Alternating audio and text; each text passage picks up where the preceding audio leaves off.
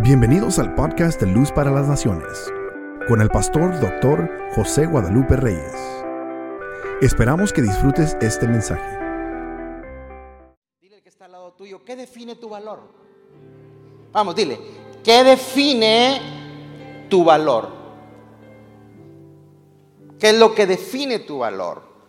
Vivimos en un mundo donde las personas se valoran de acuerdo a la, de la importancia de lo que el mundo le, lo que éstas hacen, vaya. O sea, el mundo les otorga valor por lo que hacen.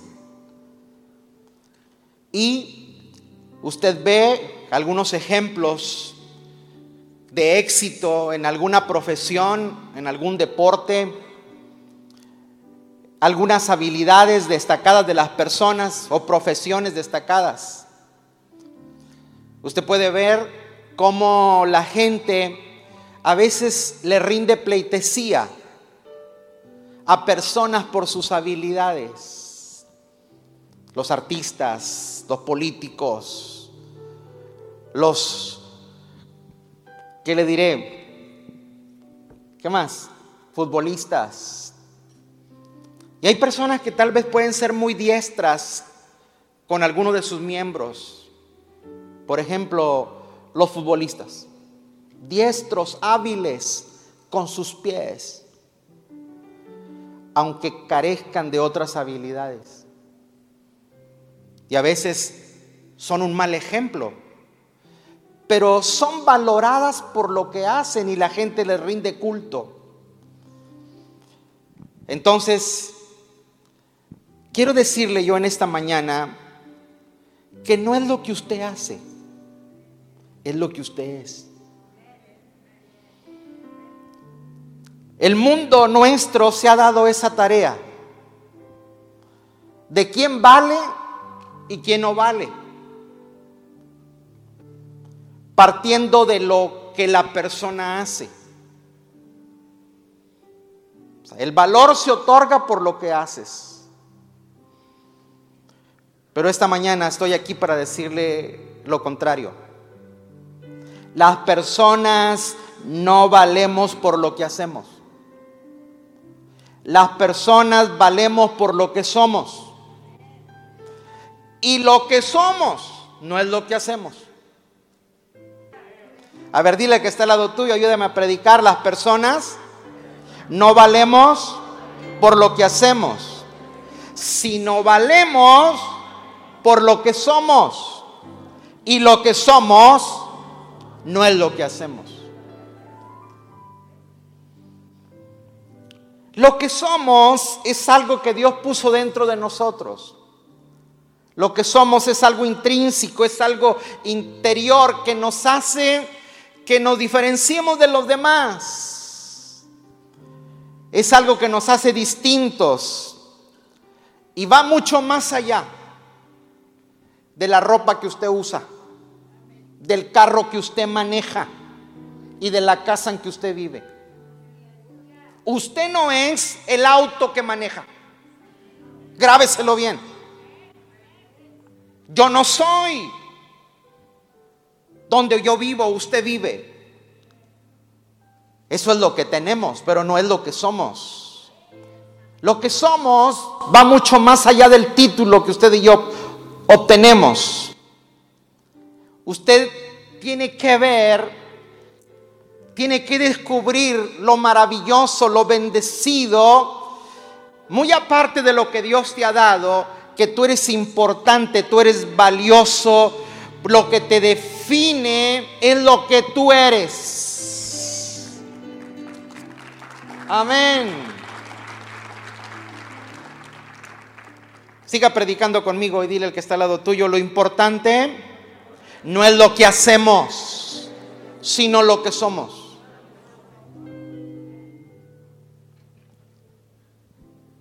Quien no vive así tiene una vida muy compleja. Si no vivimos de esa manera, hermanos, la vida es bochornosa. ¿Por qué? Porque nuestra vida o su vida va a depender de lo que haces. Y también, si usted depende de la vida depende de lo que usted hace, también va a estar muy alerta de cómo reaccionan las personas que usted tiene cerca. ¿Mm? Va a querer siempre la, la aprobación. Y esto es un problema. Si usted depende de lo que hace y de cómo las personas reaccionan, usted y yo estamos poniendo nuestra estima en las manos ajenas. ¿Mm?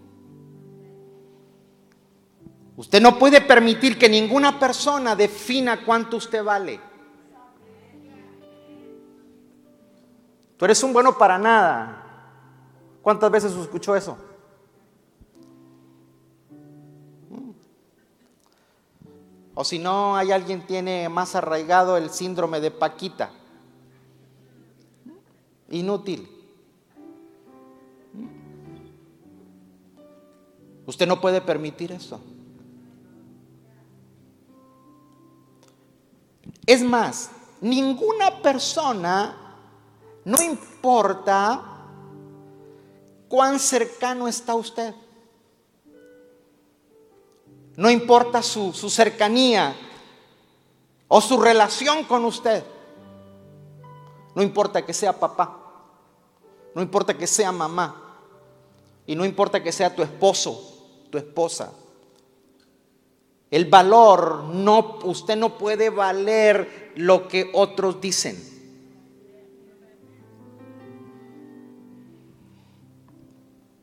¿Estamos acá? Tiene la cara así como medio extrañado esta mañana.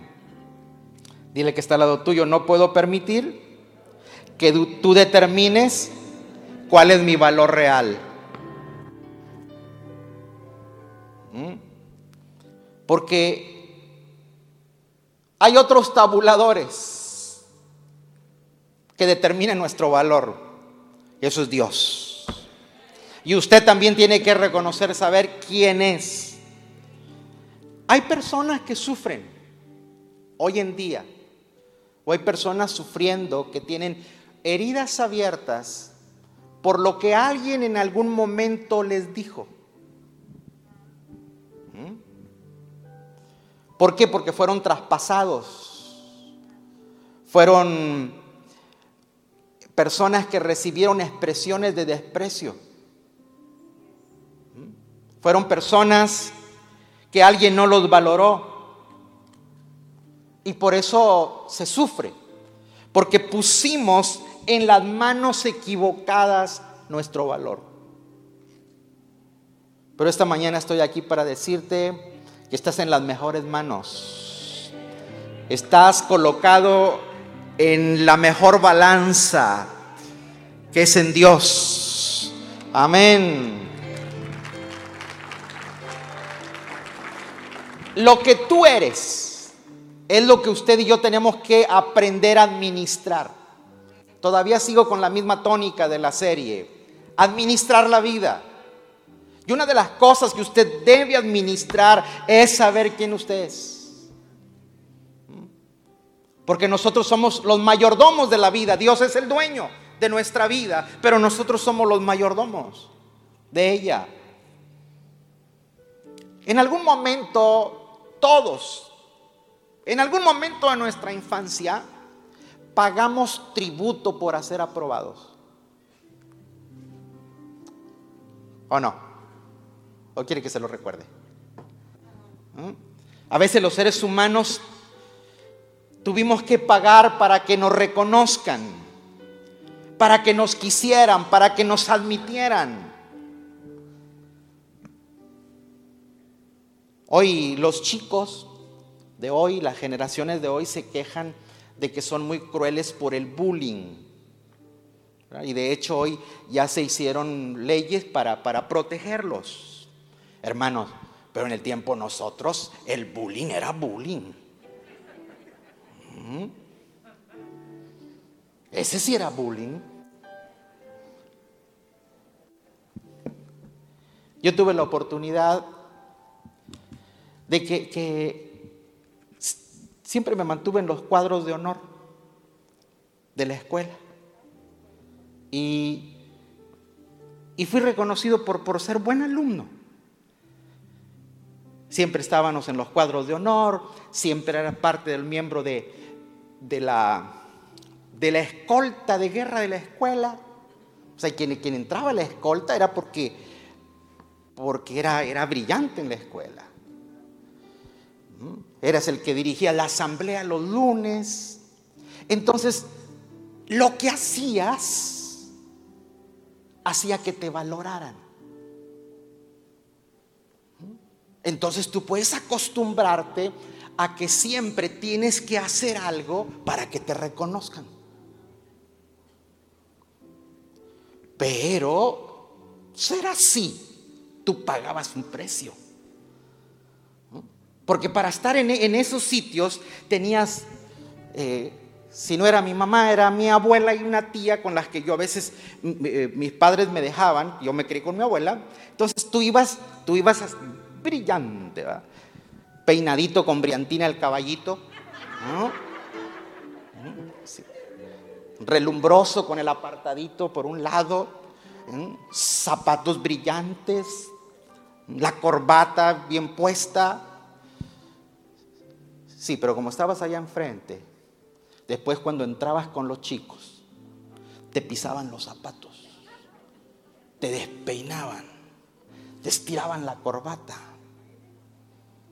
Entonces tú querías ser aceptado. Recuerdo que muchas veces yo le pedí a mi mamá, yo quiero ir descalzo a la escuela. Porque los niños iban descalzos. Pero más que, más que algunos, no todos, más que eso era para poder, para que te dieran chance de, de estar en su grupo. Todos en algún momento dado de la vida pagamos esos tributos para que nos reconozcan, para que nos admitan, para que nos acepten. Yo recuerdo que como no me dejaban, entonces yo me quitaba los zapatos llegando a la, escuela y los echaba a la bolsa. Entonces llegabas a la escuela, de la escuela todo mocoso. ¿Por qué? Porque habías andado descalzo, no estabas acostumbrado.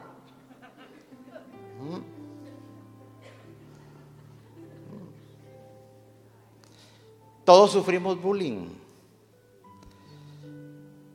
Mi mamá, eh, ya te perdone, este, fue sobreprotectora.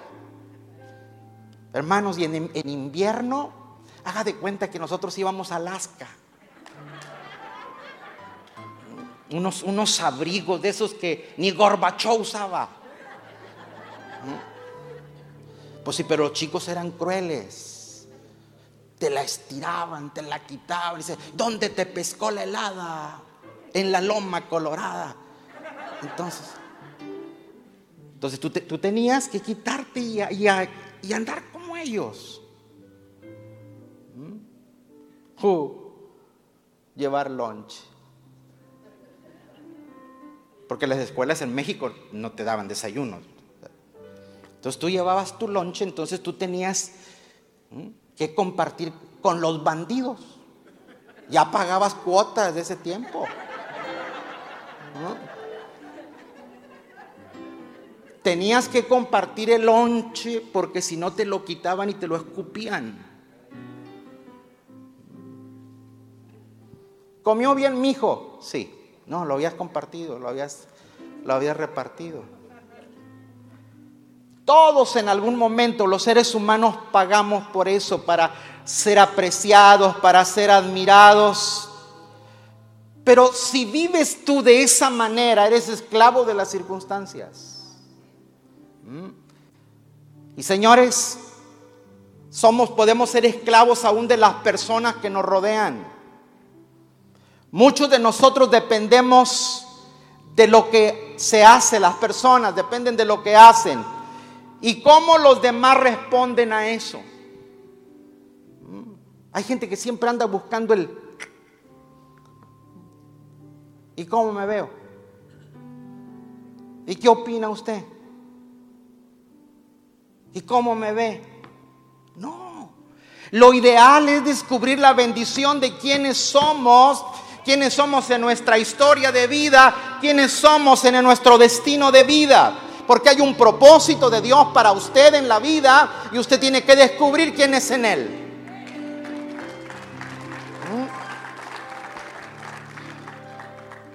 Puede haber personas que en ambientes profesionales, en ambientes laborales, en ambientes sentimentales, vaya, de relación, alguien lo señaló de una manera equivocada. Alguien te marcó de manera equivocada. Alguien te etiquetó de manera equivocada y eso se ha quedado viviendo en el corazón de algunos. Y hay personas que pueden estar viviendo en una mentira por lo que dijeron. Amén. Diga conmigo, yo soy una persona valiosa, tengo el diseño de Dios, que Dios coloque en tu vida, que Dios coloque en tu camino personas que sepan tener la valoración correcta de la vida y que también tú puedas desechar lo que dijeron acerca de tu vida que te ha tenido frustrado y marcado. Porque señores, tú eres lo que llevas dentro, no eres lo que otros dicen de ti.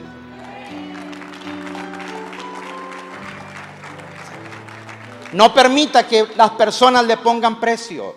No permita que otros valoren lo que usted es. Aquella famosa frase que hoy se ha hecho como muy comercial y también se ha manipulado, pero tiene una gran verdad, que Tal vez usted la, ha oído y la repite, Joel Austin, pero él aprendió de su padre, John Austin, un hombre muy, muy centrado en la escritura. Y él repetía, usted es lo que Dios dice que usted es. ¿Recuerda? Usted tiene lo que Dios dice que usted tiene y usted logra lo que Dios dice que usted logra. Y eso es una verdad. Porque usted es lo que Dios dice que usted es.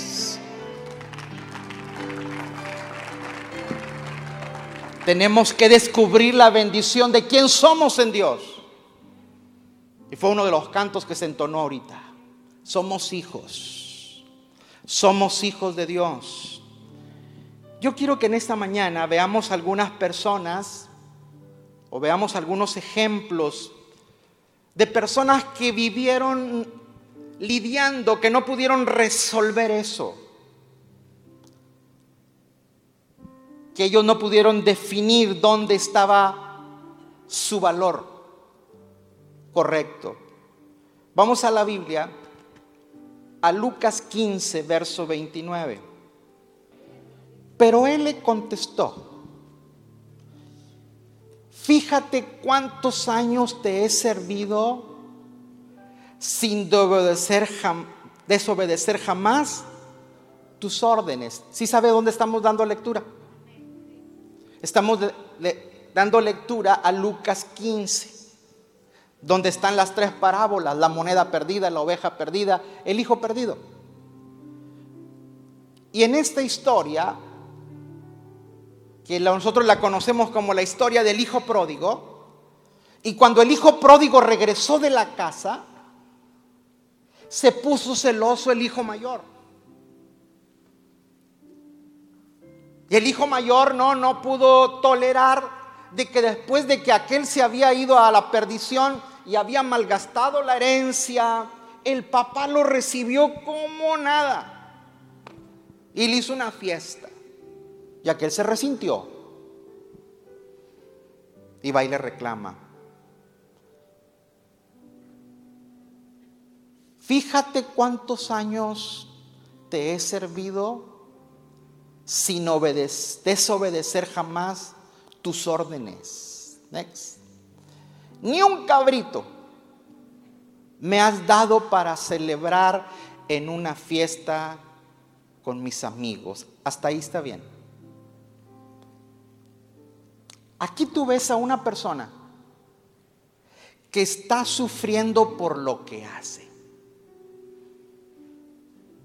¿Aló? Usted no puede estar sufriendo en el lugar donde usted labora. Mejor retírese de ahí. Porque si usted no valora el sitio donde está o no lo valoran a usted,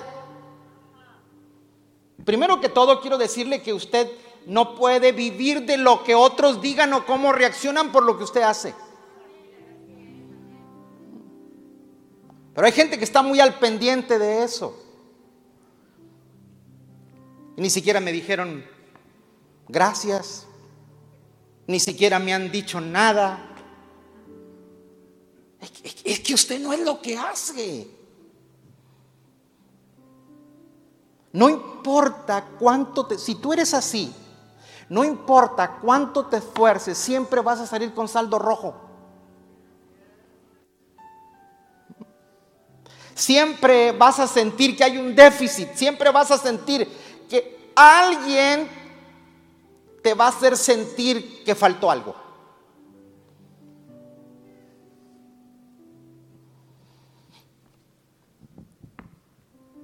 Entonces,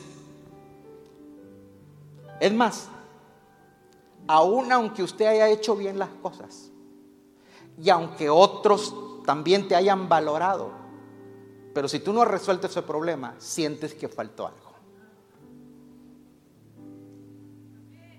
Porque estás valorando tu vida, estás valorando quien tú eres por lo que haces. Y usted no es lo que hace.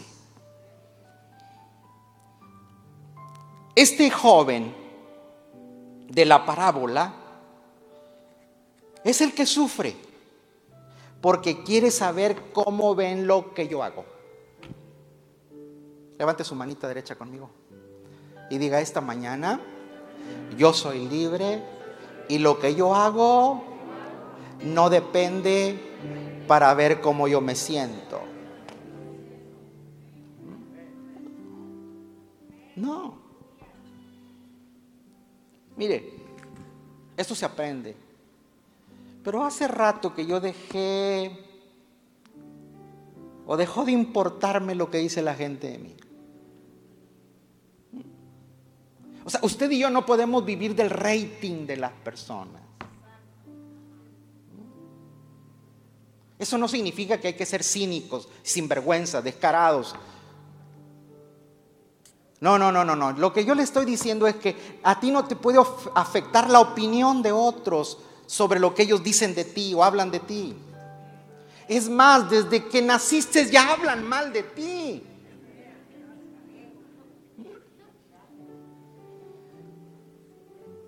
Cuando fueron a verte al hospital recién nacido, esa gente que se, asomó por la vidriera dijo, wow, qué fea está esa criatura. Mira, la orejón.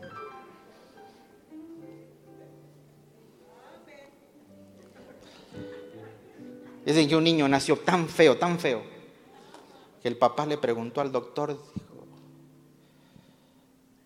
doctor, ¿y qué es? Porque no sabe que si era niño o niña, ¿qué es? Y el doctor lo respondió, dijo, si pide leche, si llora y pide leche, es niño. Dijo, pero si vuela el murciélago.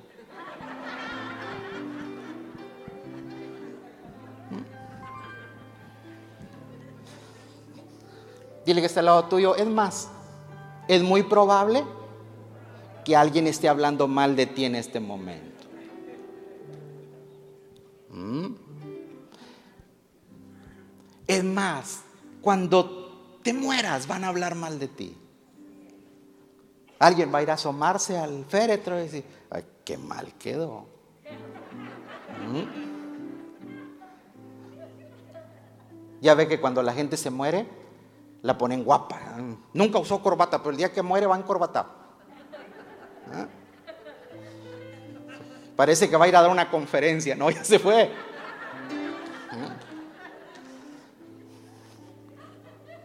Pero la gente habla mal. Mi abuela decía ¿Quieres que hablen bien de ti? Muérete. Ya se fijó que todos los muertos son buenos. ¿Mm? ¿Quieres que hablen mal de ti? Cásate.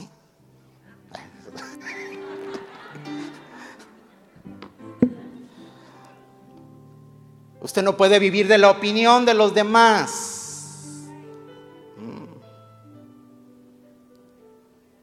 Hablaron mal de ti cuando enamoraste a la chica.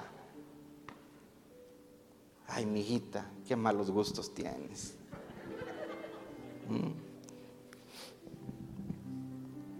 Siempre no vamos a dar la medida para alguien.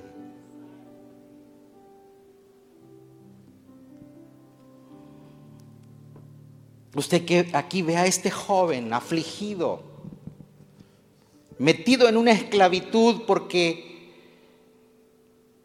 él puso su valoración por lo que él hacía, no por lo que él era. Aquí este muchacho está contabilizando los años de trabajo. Y no solamente años de trabajo, está contabilizando los años de fidelidad. Le dice, papá, yo soy aquí el que trabajo por ti. Este fue a desperdiciarlo todo. Yo soy el que produzco. Y también te he sido fiel, nunca te he desobedecido en nada.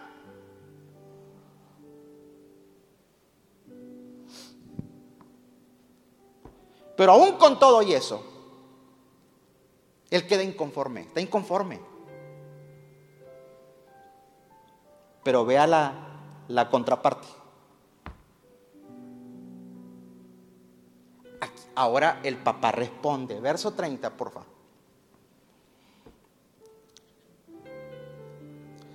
Dice, pero ahora llega este hijo tuyo que ha despilfarrado tu fortuna con prostitutas y tú mandas matar en su honor el ternero más gordo. O sea, el, muchacho está embroncado.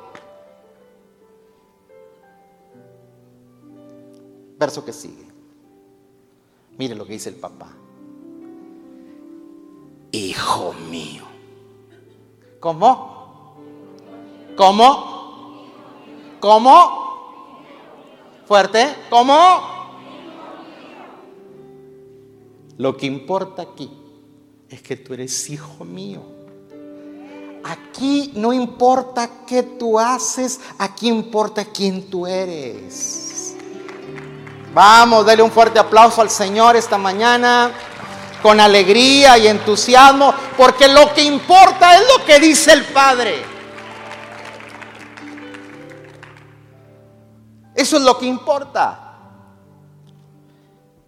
Él está poniendo el valor en lo que hace, pero el Padre lo ubica. Aquí el valor tuyo no es por la posición que tienes, tu valor no lo determina tus labores, tu trabajo, tu fidelidad. Tu valor lo determina la relación que tú y yo tenemos. Eres hijo. Mm.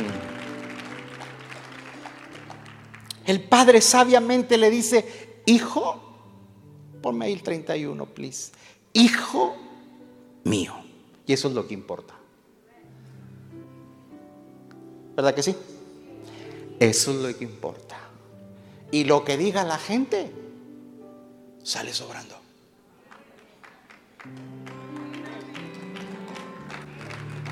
¿Mm? La historia Fíjese cómo inicia la historia. Si por favor, en el capítulo 15, donde empieza la, parábola, el versículo 11, ¿qué dice? ¿Qué dice el 15.8? Perdón, perdón, 15.11. 15.11. ¿Cómo empieza la historia? Un hombre tenía dos hijos. ¿De quién es la historia? Perdón. ¿De quién habla esa historia? Del que se perdió. La historia es del hijo pródigo. Pero el papá tiene otra perspectiva, tiene otro punto de vista. El papá no va a contar las fechorías del hijo menor. El papá no va a contar el resentimiento del hijo mayor. El papá cuenta una historia que él tiene dos hijos y punto. Mm, que el Señor revele lo que a tu corazón la intención del Espíritu esta mañana. ¿Mm?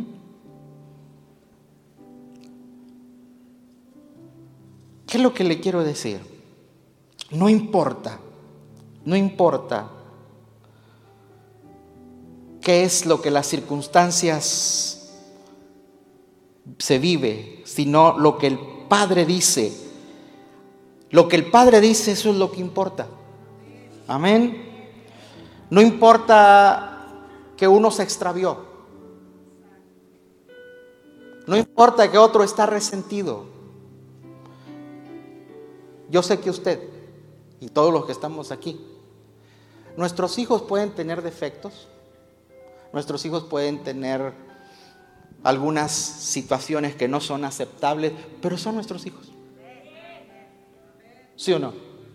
Con sus defectos, con sus virtudes, Ah, y que nadie le toque los hijos, ¿verdad? No te metas ahí, dice, porque te ensoquetas. Señores, los hijos no importa con cuántas eh, anomalías puedan presentar en sus, en sus formas, pero si uno tiene que ayudarlos, y a veces tienes que ayudarlos a recoger pedazos tú lo vas a hacer. ¿Mm? Porque es lo que hizo el padre. El muchacho viene con la vida hecha pedazos. El hijo menor cuando llega con la vida hecha pedazos y él está consciente de su equivocación y va con el padre, pero no quiere llegar en calidad de hijo, quiere llegar en calidad de jornalero.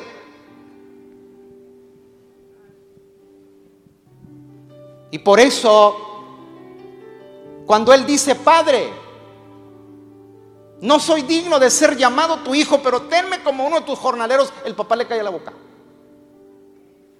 Aquí usted no es jornalero.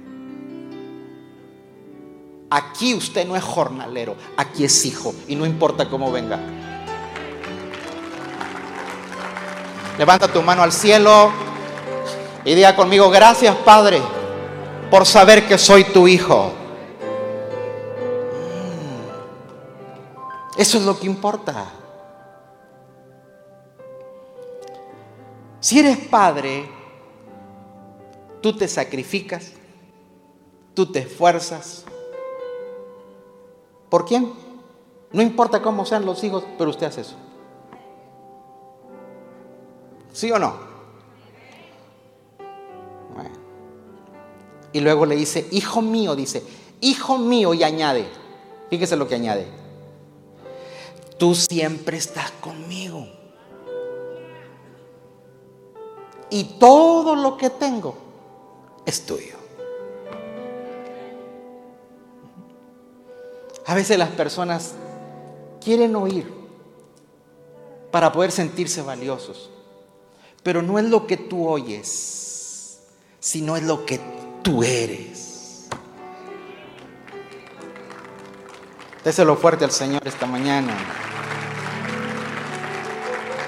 Mire, mire, es una misma historia, es una sola historia, pero con, con ópticas diferentes.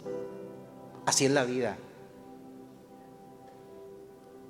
La vida, las personas pueden estar viviendo la misma historia, pero la interpretan diferente. Hay gente que tiene interpretaciones de la vida incorrecta. Hay sentires tan opuestos. Pero así es la vida. El asunto es que cuando no tienes el norte correcto, cuando tu brújula no está eh, eh, dándote el norte correcto, usted se va a valorar por lo que hace y no por lo que es.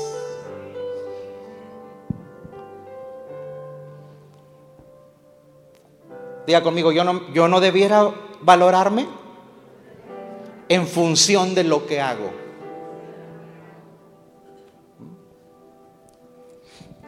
Hace unos días yo le mencioné a una persona esto y, me abrió los ojos así como sorprendido. Porque a veces la gente eh, te quiere como impresionar de que es muy espiritual. Y me habla Dios y que me habla Dios. Y a mí me habla el diablo. Y abrió los ojos. Le dije, a mí me habla el diablo. Pero le expliqué, ¿verdad? Tranquilo, usted también.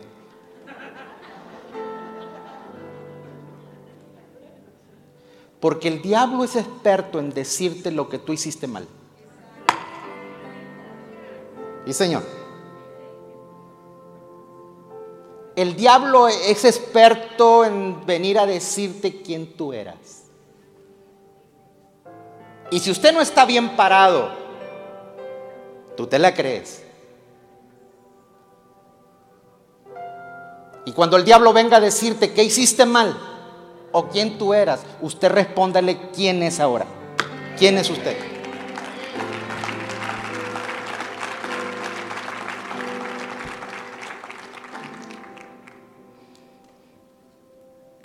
No te valores por lo que haces. ¿Sabía usted que lo que hacemos y que nos pueden valorar por eso, un día lo vamos a dejar de hacer? Por ejemplo, si usted es bueno con los, con los puños y es un boxeador profesional, a ti te, te reconocen por lo, por lo que haces. Pero el día que ya, ya no te sirvan los puños, el día que ya no te sirvan los pies para meter el gol,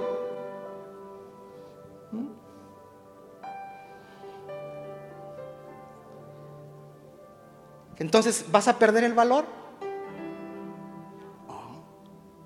Es que usted no es lo que usted hace. Usted es lo que Dios dice que usted es.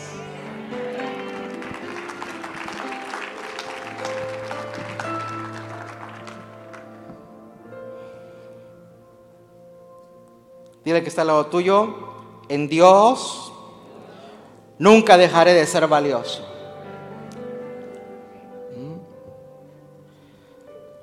Los que se valoran por lo que hacen derivan su valor en acciones, en obras. Entonces, quieren hacer siempre cosas. Escúcheme esto, no me vaya a malinterpretar. Esto no significa que no hay que hacer buenas obras. No estoy diciendo que no, no hay que hacer buenas cosas. No, no, no, no, no, no me refiero a eso. Pero las personas que se valoran por lo que hacen siempre van a estar queriendo hacer algo acciones, obras, porque si no lo hacen no se sienten bien. Entonces hacer algo si quieren sentir mejor.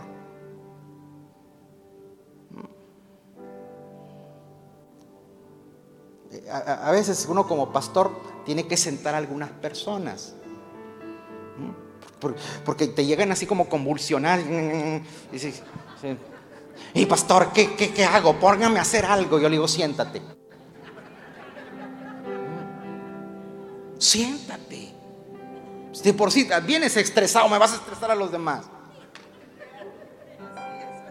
Siéntate. Hay gente que, que no que quiere sentirse bien ante Dios y con su iglesia haciendo algo. No le estoy diciendo para que usted tome otra actitud de ahí de, de no hacer nada, pero Usted no es lo que usted hace.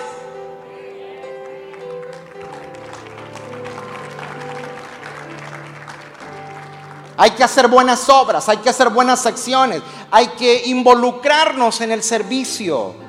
Pero lo que le quiero decir es que mi trabajo, mi servicio, mis buenas obras, si yo las pongo de cara al cielo, yo no consigo nada, porque yo no soy lo que hago, yo soy lo que Dios dice que yo soy.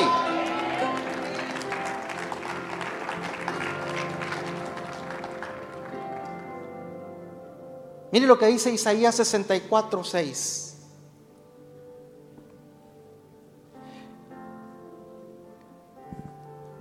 Isaías 64, 6.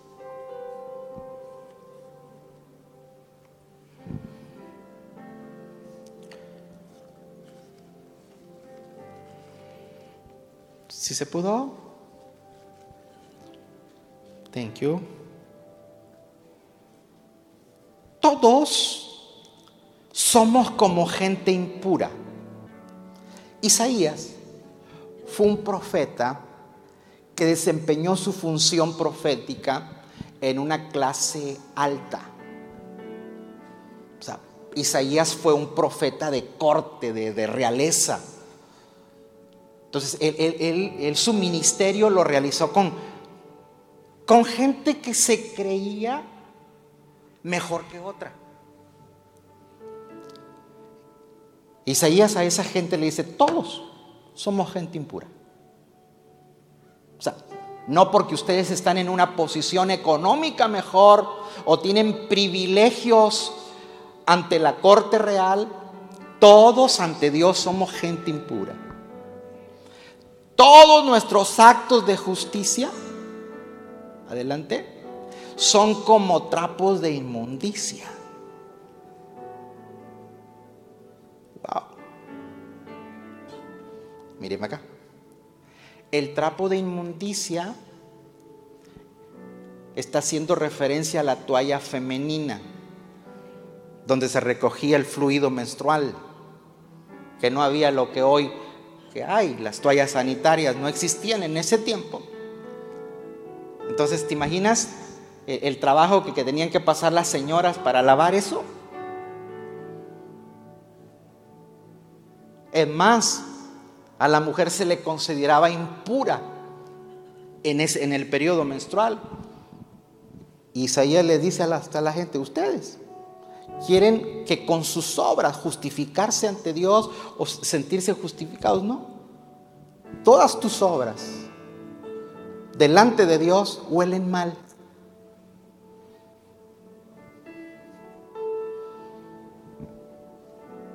Porque tú no eres lo que haces.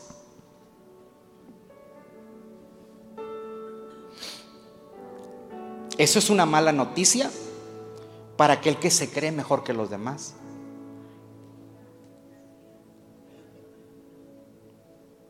¿O usted no conoce a alguien que se cree la gran cosa tota? Y te ve así como por abajo. Es una mala noticia.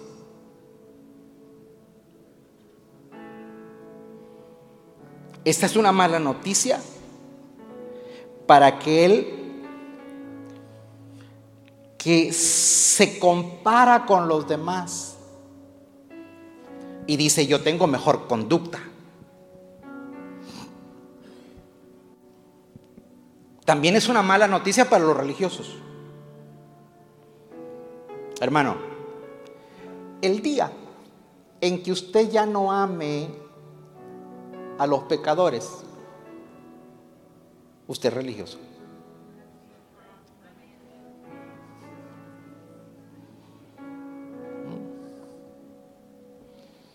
Pero es otro tema. Las personas que se valoran por lo que hacen, también derivan su valor de cómo los ven los demás y qué opinan de ellos. Primer libro de Samuel capítulo 18, verso 7. Primer libro de Samuel, capítulo 18, el versículo 7. Exclamaban con gran regocijo, Saúl destruyó un ejército, pero David aniquiló diez.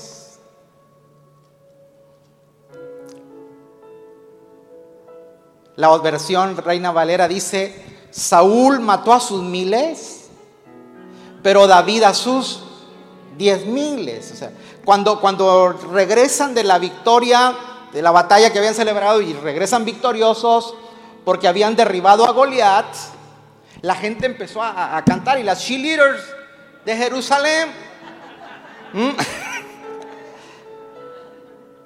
empezaron a cantarle a David.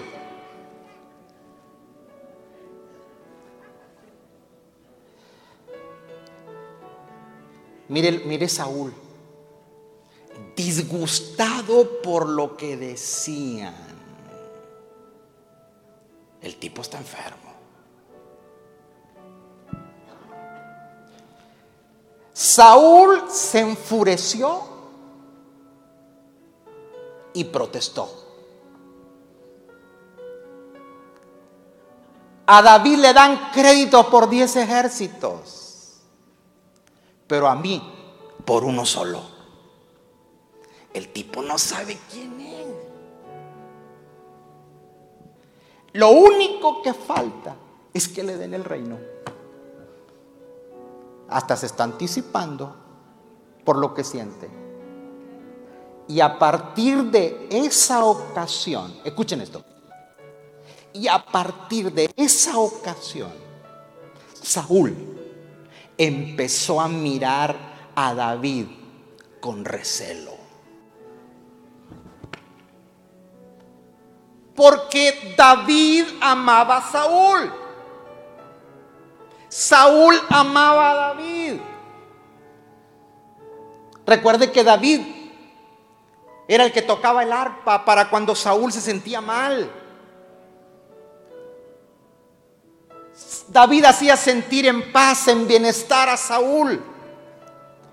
Es más, Saúl se sentía bendecido porque les había quitado David un gran problema que era Goliat. El problema no era con David. El problema de Saúl es la gente. Es lo que dice la gente.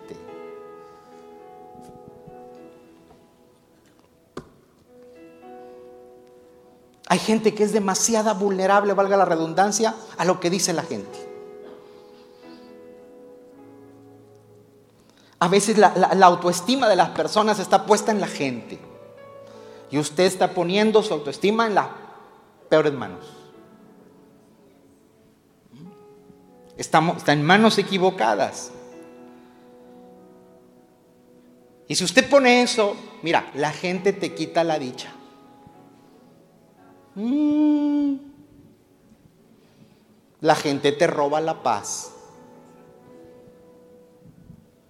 La gente, si tú te dejas y si tú lo permites, te amarga.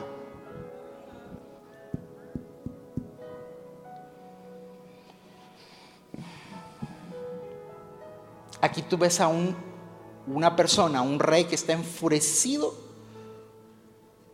por la canción. ¿Mm?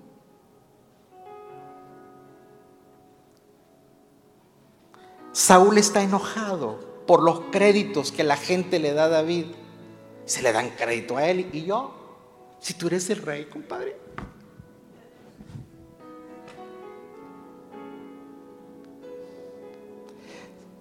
Saúl dice, lo único que le falta es que le den el trono. En, consejería aprendimos esto, ¿no? Ahí después me corrige, doctor. Pero si sí, me, me desvío, pero dicen que muchos de los problemas de nosotros o los dolores que uno lleva como seres humanos, los proyectamos en otros. Porque si usted se da cuenta aquí, que lo que siente Saúl, su malestar por lo que dice la gente, el que la lleva es David.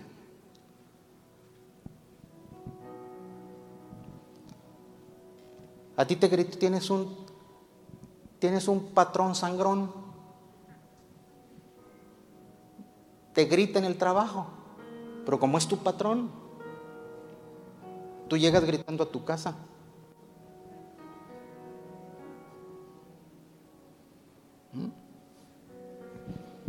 Tienes alguien que te hace la vida imposible en el trabajo. Tú llegas des cargando tu ira con la gente que más amas.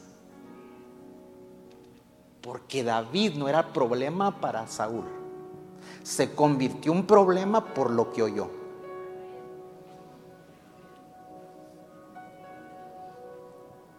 Hay gente que a ti te cae mal o no la pasas, no porque te hizo algo, sino por el crédito que ellos tienen.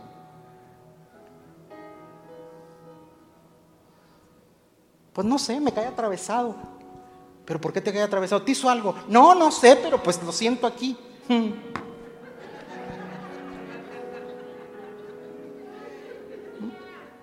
No, pastor, yo a él ni en licuado lo paso.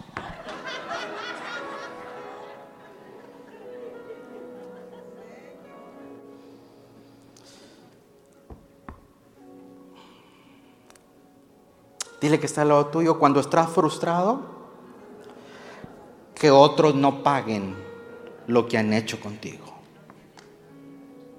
Porque cuando está frustrado, eh, eh, aquí tienes un rey frustrado.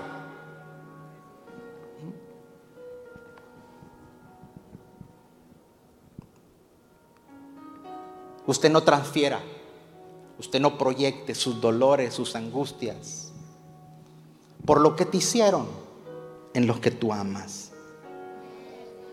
Amén. Levante su mano derecha conmigo y diga, yo no soy lo que hago, yo soy lo que soy y que dice Dios. Mm. No derives tu valor por lo que haces. No derives tu valor por lo que haces. No derives tu valor por lo que otros dicen. Porque si usted hace eso, usted va a terminar siempre con fracasos relacionales. Hay gente que no puede mantener una relación, ni de amigo, ni de cónyuge, ni de nada, porque trae broncas añejas. Y como no las ha superado, como no ha resuelto eso, entonces a en cualquier esfera que lo pongas, Él proyecta eso. Pero esta mañana usted está aquí para ser libre en el nombre del Señor. Amén. ¿Qué tengo que hacer? Pues no ponga los ojos en lo que ve, ponga los ojos en el autor y consumador de la fe, que es Cristo Jesús. ¿Qué es lo que dice Dios de usted?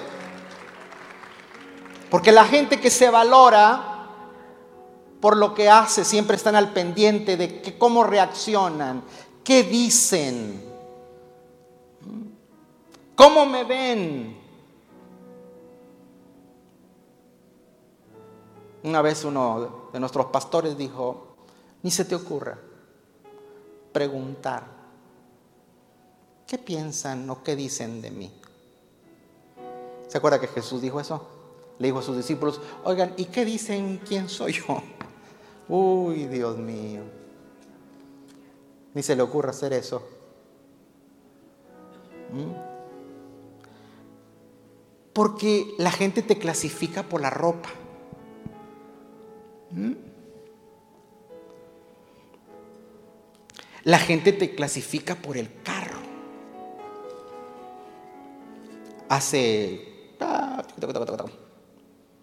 Cuando nos mudamos de allá a aquí, que fue el 2012. 2012, hace 8 o 9 años, ¿verdad? A ver, mis matemáticos. Sí, 9 años. Alguien se me acerca y me dice, yo por asuntos de mi trabajo, mi esposa maneja un, un auto, yo manejo una pica, una troca. Como dice el allá, yo soy de rancho. Yo manejo una pickup. Una vez un pastor se sorprendió, dijo, uy, un pastor en troca. Le dije, yo estaba, yo estaba más, más novato, más, más, más bravo. Le dije, ¿qué te duele, güey? O sea,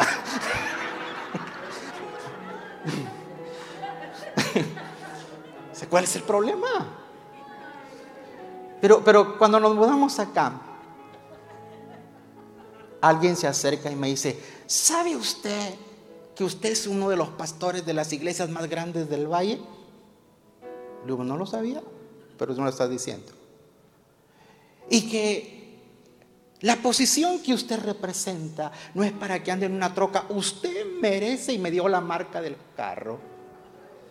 Le dije, pues a menos que lo vayas a pagar tú. Pues yo pago lo que puedo. O sea, a mí el, el carro que yo manejo no me da mi posición. Entienda eso. Para mí el carro es algo que tiene cuatro ruedas y te lleva más rápido que para que llegues tú. Ah, claro que hay sus gustos, sus preferencias, está bien, pero el auto no te da estatus. La casa. Porque hoy vivimos en un mundo visual. Y la gente te trata como te ve. Segunda de Corintios 4:18. Usted tiene que recordar esto. Segunda de Corintios 4:18.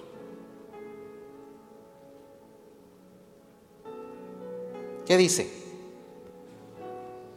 Así que no nos fijamos en lo visible, en lo visible, sino que en lo invisible, ya que lo que se ve es pasajero. Levante sus manos al cielo y diga, esta mañana voy a fijarme en lo invisible. Por eso el, escritor de los Hebreos, en el capítulo 2, en el versículo 2, dice, puesto los ojos en Jesús, en el autor y consumador de la fe. Vamos a darle un fuerte aplauso al Señor esta mañana. Lo valioso no es lo que tienes, lo valioso es lo que está dentro de ti. Dentro de ti, ¿qué hay? Hay dones. Dentro de ti hay habilidades, dentro de ti está el Espíritu Santo, dentro de está está la vida de Dios. Eso es lo que te hace valioso. Termino con esto. Lucas 18.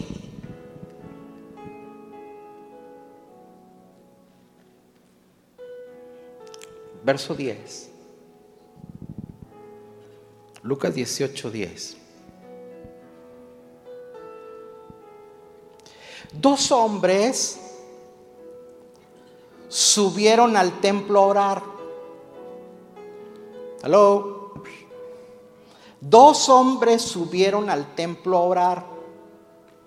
Uno era fariseo. Mire, los fariseos eran la gente de estatus era la gente intelectual, era la, una, una casta privilegiada. Dice, pero el otro era un qué? Un recaudador de impuestos. Era una clase despreciada. Porque los recaudadores de impuestos eran, mismos judíos contratados por el gobierno romano para que cobrase impuestos. Entonces, entre más impuestos cobrabas, pues más porcentaje alcanzabas. Y la gente odiaba a los recaudadores de impuestos. Adelante. ¿A qué llegaron? A orar. El fariseo se puso a orar consigo mismo. Oh Dios. Te doy gracias porque no soy como otros. Cuando usted ora, como ora? En lugar del tipo venir a decirle gracias Dios porque tengo vida. Gracias porque me has guardado. Gracias porque me has protegido. Gracias por... Es más, gracias porque te he conocido a ti. Gracias por el don de conocer tu palabra. No, el tipo llega orando y diciendo, yo soy mejor que otros. Te doy gracias porque yo soy mejor que otros.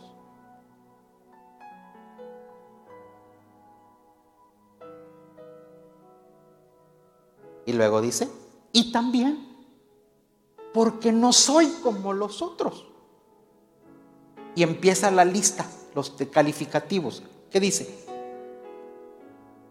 Ladrones, malhechores, adúlteros. Y luego ya cuando se le acabó la lista, empezó a voltear para los lados. ¿Mm? Y mucho menos este. Ay, Dios mío. ¿Cuántos sabemos así? Cuando usted se dedica a juzgar la gente, no tienes tiempo para amarla.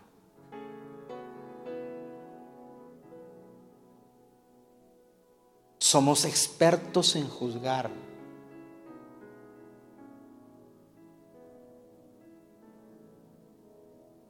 No soy como los otros.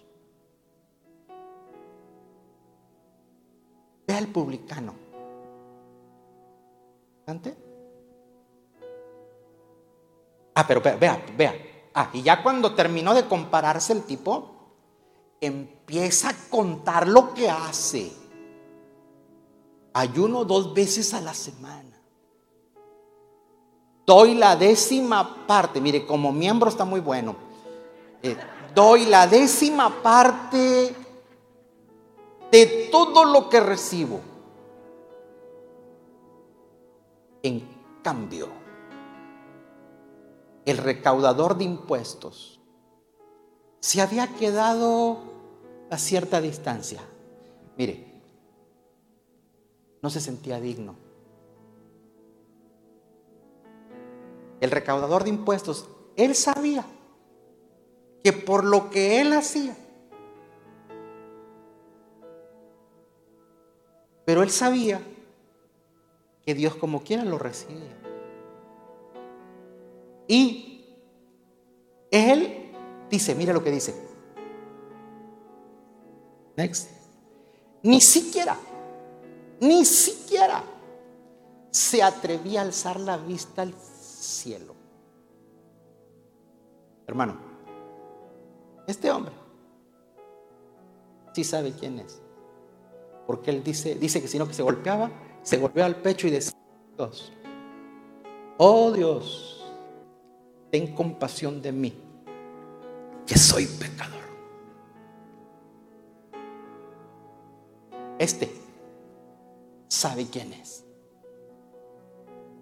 El otro se justifica por lo que hace.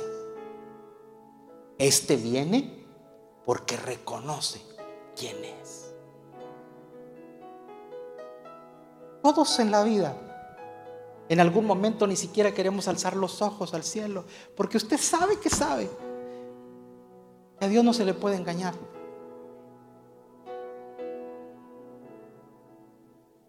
A veces, hermanos, no sé si a usted le pasa, menos que sea venga de alguna colonia de Marte.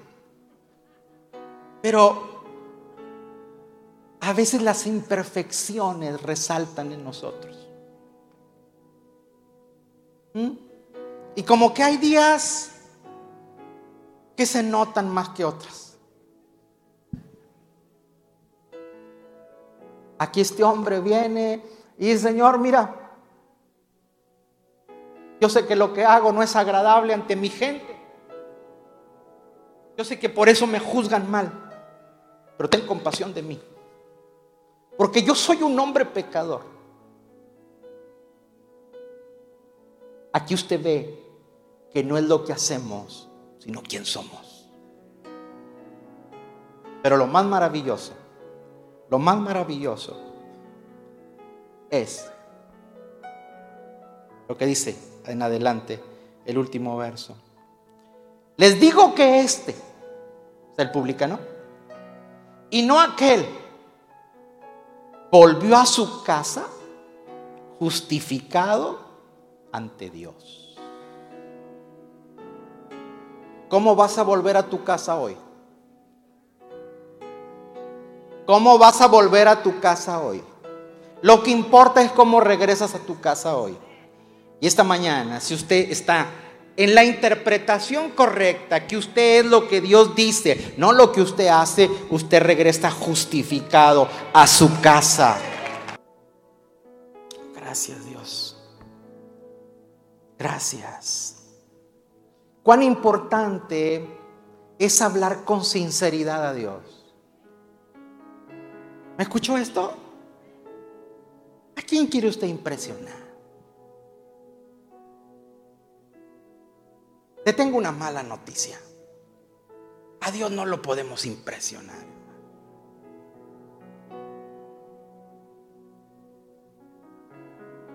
Cuando usted y yo nos acerquemos a Dios, seamos sinceros.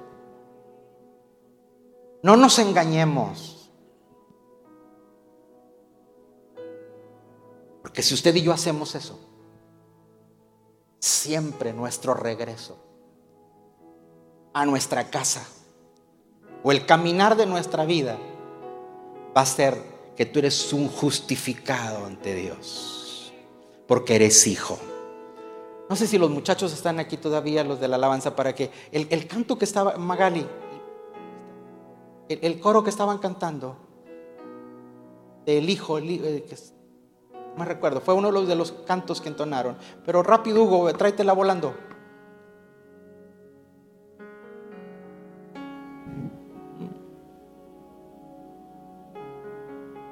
Cierre sus ojos esta mañana. Igne su rostro.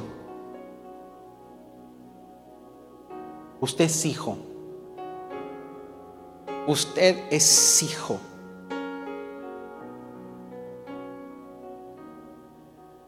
¿Qué es lo que dice la gente de ti? ¿Qué opinión tienen de ti? Es la opinión que Dios tiene de ti.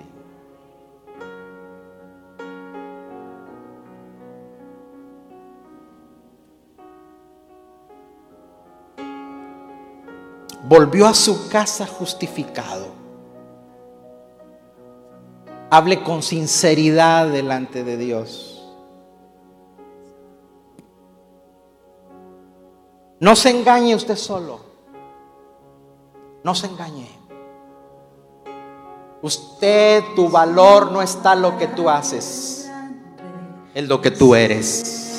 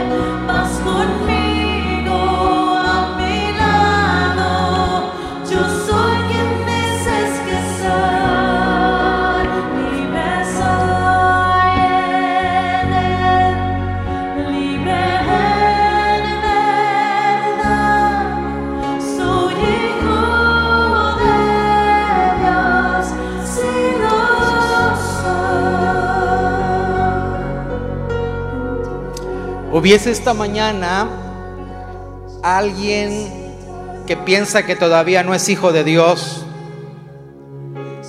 o alguien que no ha aceptado a Jesús como su Señor y su Salvador, yo le invito a que me levante su mano para que hagamos juntos una oración. Si alguien que no se siente hijo Dios, es a través de Jesús que podemos tener esa posición. ¿Hubiese alguien?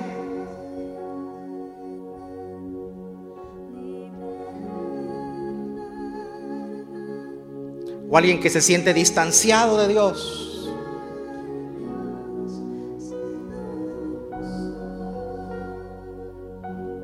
A ver, reestructuro la pregunta. ¿Cuántos son hijos de Dios aquí? Levánteme la mano. Levánteme la mano. Mira si alguien no tiene la mano levantada. Si alguien no tiene la mano levantada, tómale la mano y tráemelo.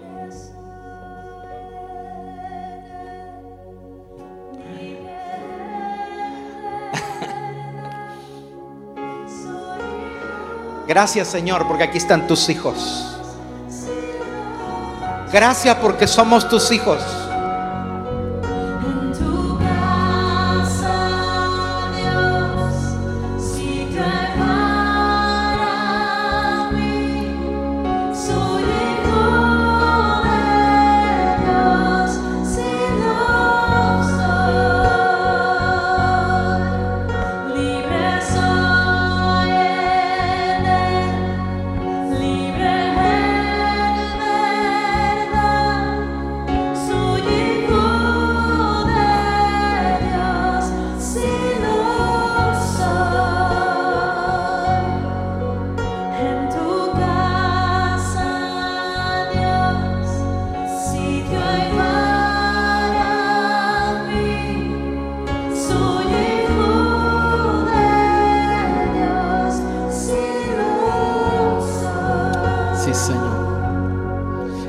Hijo mío, le contestó el padre.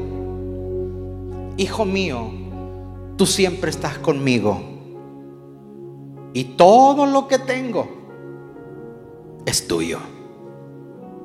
Eso es lo que importa. Eso es lo que importa. Tu posición conmigo. Tu relación conmigo. No es lo que tú haces, es quien tú eres. Y eso es lo que importa. Amén. Dile un fuerte aplauso al Padre esta mañana. Gracias por escuchar nuestro podcast. Para ayudarnos a llevar la palabra de Dios alrededor del mundo, haga una donación en nuestra página web. Que Dios le bendiga.